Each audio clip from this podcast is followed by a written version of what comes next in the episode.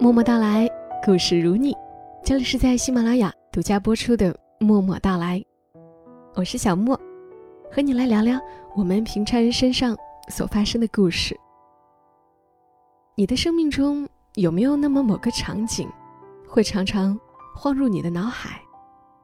比如，曾经无意闯入的某片森林，或者某次下班路上，车窗外惊艳了你的夕阳。也有可能是你看过的某片海，而我呢，会在某个呆坐的瞬间，或者睡前入眠的时候，突然脑海里闪现出南岳衡山麻姑仙境的那一段小路，一条只够两个人并排行走的小路，路旁草绿苍翠，阳光倾洒在树叶上。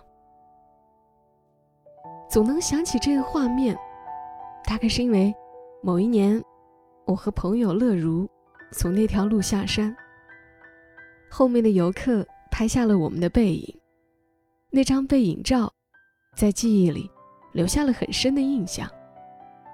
当然，更因为我一直惦记着乐如，这个总是为别人着想、有着奉献型人格的姑娘。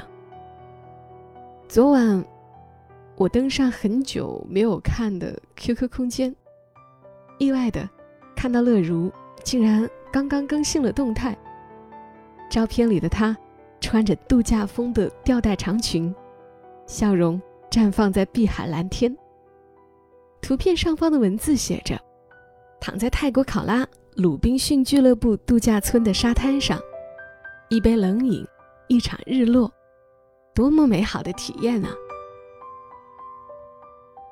这真的是我印象中的乐如吗？乐如以前不是爱旅游的人，或者他热爱，只是放不下家人，放不下工作，总之就是放不下一切。我们俩之前都在长沙，坐个高铁去衡山才半个小时不到，但我还是约了他很多次，他才终于挤出了一天时间和我去玩了一回。原本。我计划着在山上住一晚，时间充裕一些，没那么累。可他却总说：“不行的，住一晚的话，上幼儿园回来的小孩，老公回家没晚饭吃，孩子也没人洗澡，没人哄睡，而且晚上还要回娘家去一趟。弟弟的女朋友明天要来，他要回去帮忙收拾添置一些东西。”唉，我真的无语。我说：“他们不能去外面吃一餐吗？或者你老公就不能做饭，不能给孩子洗澡吗？弟弟的女朋友又关你什么事儿呀？”我记得当时他和我说：“老公工作一天已经很辛苦了，外面的饭菜也不卫生不健康，弟弟好不容易从失恋的阴影中走出来，这次很重要。”所以那天。我们十一点多上山，四点多就下山了，匆匆忙忙。他因为惦记着家里的这些琐事儿，不知道是否有心看沿途的风景。一路上，他又怕我太累，抢着把我的背包背在身上，零食和水也都是他提着。但凡我提在手上，他就会说：“哎呀，你这么瘦小，哪有什么力气？”又抢着。提过去了。其实我手上是轻松了，心里却总觉得不好意思。难得正巧看到乐如更新了空间，想必这会儿也应该在线上。我给他弹了个消息，问他这会儿在哪里，在干嘛呢？他的视频邀请很快弹过来，呀，真是好久没见他了。彼此的眼角都开始有了皱纹，但他笑得轻盈，隔着手机屏幕都能感觉到他心情很好。他说，他刚从泰国回来，前几天她和老公带着孩子在鲁滨逊俱乐部度假村玩了五天。我不由惊呼：“你竟然舍得出去玩五天？”乐如也跟着笑了起来。他说。是她老公提前订好了旅程才和她说的。出发前，她老公和她好好的聊了一会儿。她老公说，家里不需要总是那么整洁，孩子呢也应该学着做自己的事情，而乐如更不需要总是为了家人、为了孩子而活，因为看她一味的付出，做老公的反而会愧疚。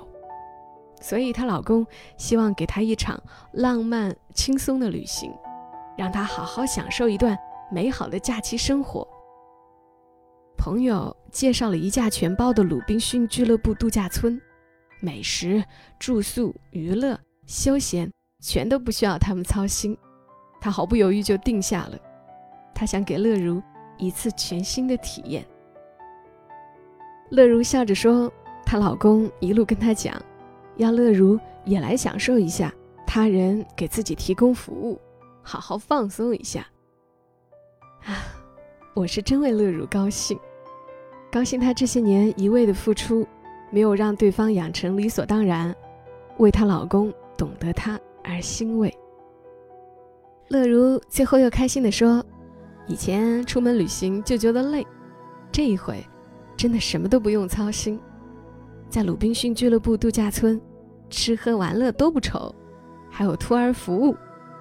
度假这几天，除了全心全意陪伴小孩的一家三口时光，他完全就是尽情地享受着美景美食，间隙做做 SPA 和健身，老公去打球，去玩遍各种水上运动。日落的傍晚时分，小两口假装在海滩上的落日酒吧偶遇。重温初相识、恋爱时期，期待每一场浪漫约会，那种欣喜若狂的感觉。这样的度假生活的确很惬意呀。她老公说：“看她这么开心，自己也很开心。”决定以后要带她把鲁滨逊俱乐部度假村在马尔代夫鲁滨逊岛和努鲁岛的另两个度假村也去一遍。听得我吃了一颗大柠檬。甜甜的婚姻，还是有很多的嘛。这让我想起前一阵儿看的一篇文，也是我们节目的老朋友七先生写的一篇文。我有多幸运，才能娶到你？感觉很适合在说完乐如的故事后面分享给你们。文章写的是七先生自己的婚姻。七先生说，前两天。青岛下大雨，我在厨房里做饭。窗外的雨下得很密集，看不清对面的楼。我问我媳妇儿：“我能跑下去淋雨吗？”我媳妇儿愣愣地看着我。我说：“你不觉得很酷吗？在大雨中奔跑，可以呐喊，也可以哭，没有人知道，因为大雨的时候，每一家都关着窗户。”我媳妇儿说：“你不能感冒，感冒会传染给孩子。”好像婚姻一点都不酷，是慢慢收起任性的过程。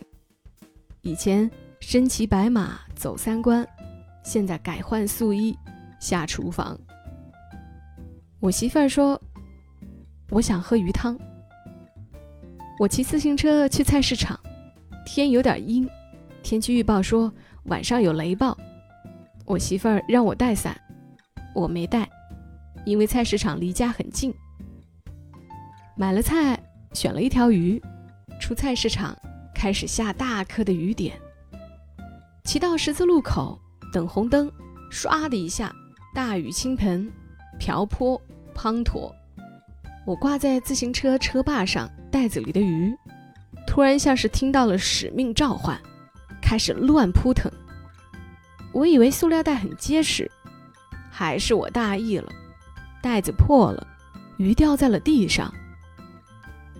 雨下的特别大，地上很快就积水的那种，然后我的鱼游走了，对，游走了。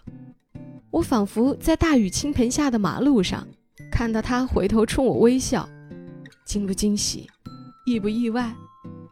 可是，我还在等红灯。我突然想起一句话：“告别要趁早，否则真到那个时候就没法好好告别了。然后雨停了，我愣愣地盯着车把上破塑料袋，我开始想，我该怎么跟我媳妇儿解释，我买了一条鱼，游走了。塑料袋子都不信，他曾经装过一条鱼，因为那点残留的鱼腥味儿，早在这场瓢泼的大雨里冲刷得干干净净。可是，留给我悲伤的时间不多了，因为绿灯了。我还要踩着脚凳子往前走。我望了望那个打开的鼓励盖下水道口，欲哭无泪。就在刚刚，我的鱼游进去了。我回了家，被淋得很惨。我跟我媳妇儿说：“我买了一条鱼，外面下了大雨，鱼游走了，你信不信？”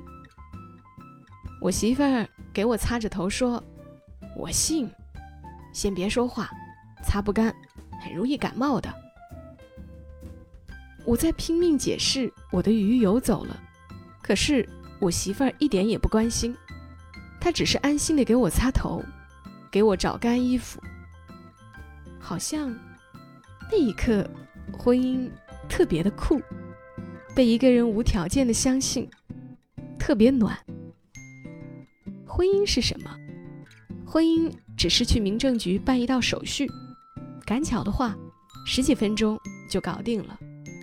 离婚也是一道手续，可是婚姻是一道送命题。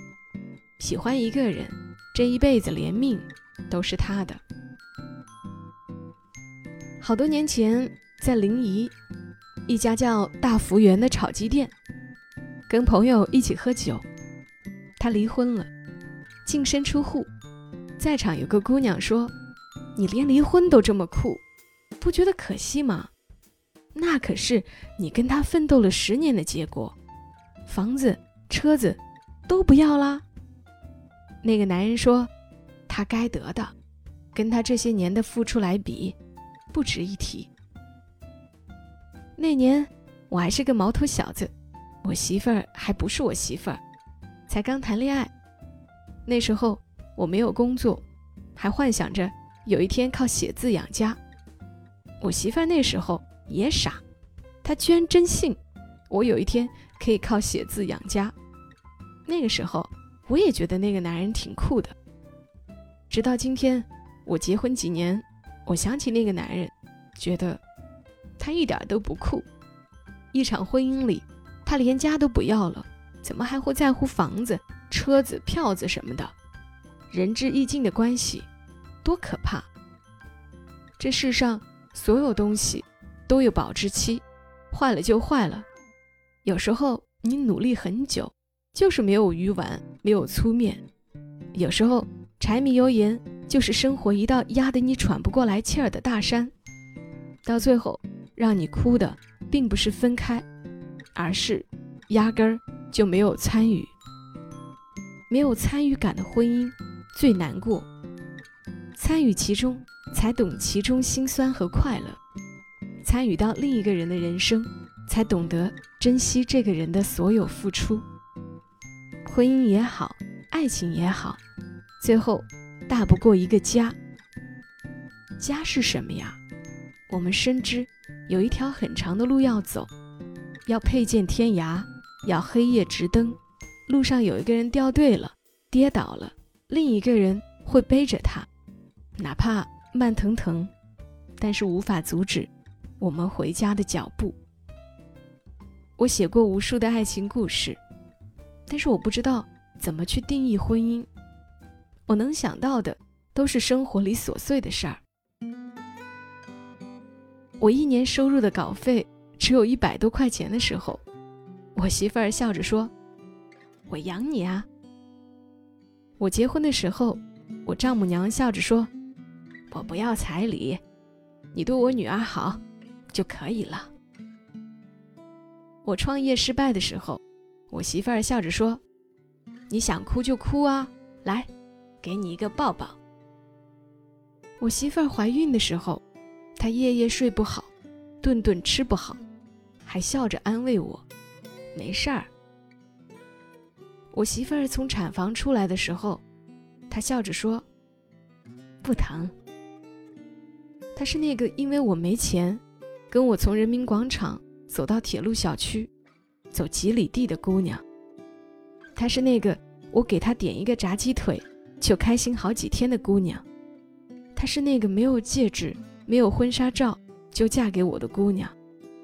她是那个我穿越大半个中国也要娶回家的姑娘。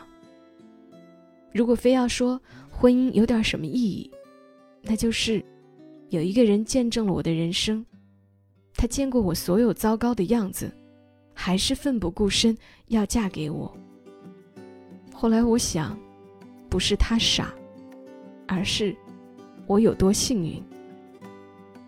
这些年，我们吵过无数次架，仔细想想，居然记不清楚为什么吵。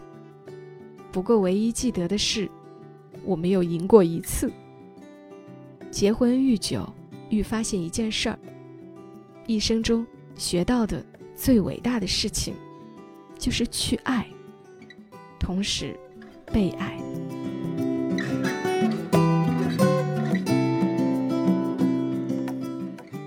文字来自于七先生。我们总以为去爱是很难的一件事。其实接受被爱，也需要学习。我知道听节目的朋友里，一定也有习惯付出、常常忽略自己的人，也尝试着放松一下吧，让我们享受一下他人的服务。比如旅行的时候，选择舒适的、不那么劳累的方式。就像节目开头提到的，乐如他们一家去海边度假。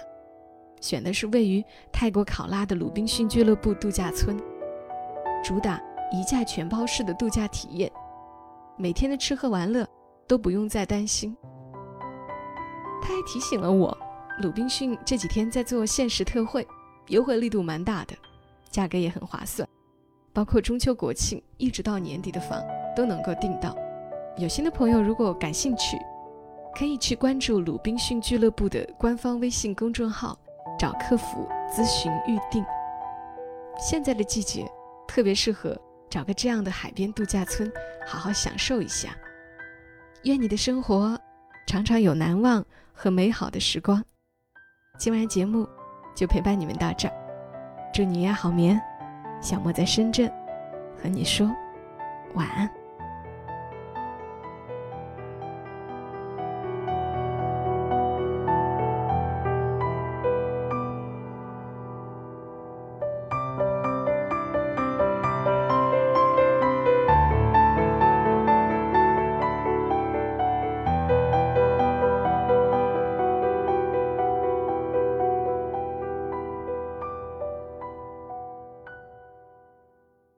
如果你喜欢这期节目，麻烦你帮忙转发到朋友圈，让更多的人听到。